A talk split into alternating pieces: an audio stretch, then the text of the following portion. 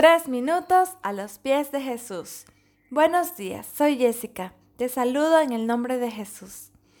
Si observamos un árbol y quisiéramos trepar en él, nos sujetaríamos de las ramas gruesas y firmes, porque si agarramos una rama muy delgada, mm, se puede romper con mucha facilidad, porque no soporta nuestro peso y caeríamos al suelo.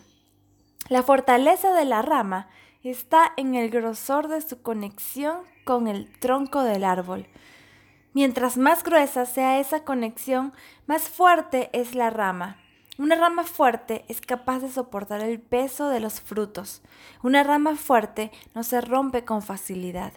La palabra dice que nosotros somos como ramas. En Juan capítulo 15, del verso 4 al 8, Jesús nos dice, permanezcan en mí y yo permaneceré en ustedes. Así como ninguna rama puede dar fruto por sí misma, sino que tiene que permanecer en la vid, así tampoco ustedes pueden dar fruto si no permanecen en mí.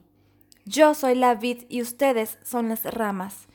El que permanece en mí, como yo en él, dará mucho fruto. Separados de mí no pueden ustedes hacer nada. El que no permanece en mí es desechado y se seca como las ramas que se recogen, se arrojan al fuego y se queman. Si permanecen en mí y mis palabras permanecen en ustedes, pidan lo que quieran y se les concederá. Mi Padre es glorificado cuando ustedes dan mucho fruto y muestran así que son mis discípulos.